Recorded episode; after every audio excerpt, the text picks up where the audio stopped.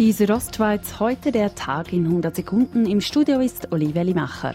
Im Kanton Graubünden hat das Coronavirus ein erstes Todesopfer gefordert.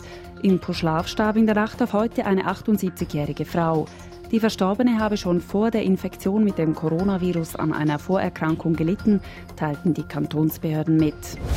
Die Maßnahmen gegen das Coronavirus treffen die Gastronomie in Graubünden hart. Für viele Restaurants und Bars gehe es an das Eingemachte, sagt Franz Sepp Galuri, Präsident von Gastro Graubünden. Also die grossen Hotels die können früher zumachen oder dürfen immer noch weiterhin Gäste beherbergen. Aber die Kleinen da werden Haufen in äh, existenzielle äh, Sorgen kommen und ein Teil wird müssen schliessen, wenn das noch zwei, drei Monate weitergeht. Es sei wichtig, dass die betroffenen Unternehmen für alle Mitarbeitenden die Kurzarbeit anmelden würden, sagt Franz Sepp Galori.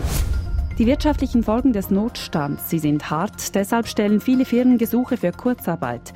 Kurzarbeitsentschädigung gibt es aber grundsätzlich nur für Festangestellte. Der zuständige Bündner Amtsleiter Paul Schwenderer. Im Moment sagen wir den Arbeitgeber, die anfragen, gehen einfach alles einmal ein, gehen die Saisoniers, die befristeten Arbeitsverträge auch ein, unabhängig davon, ob das kündbare Verträge sind oder nicht. Paul Schwenderer ist zuversichtlich, dass die Kurzarbeit bald auch für Teilzeitangestellte und selbstständig Erwerbende ausgeweitet wird.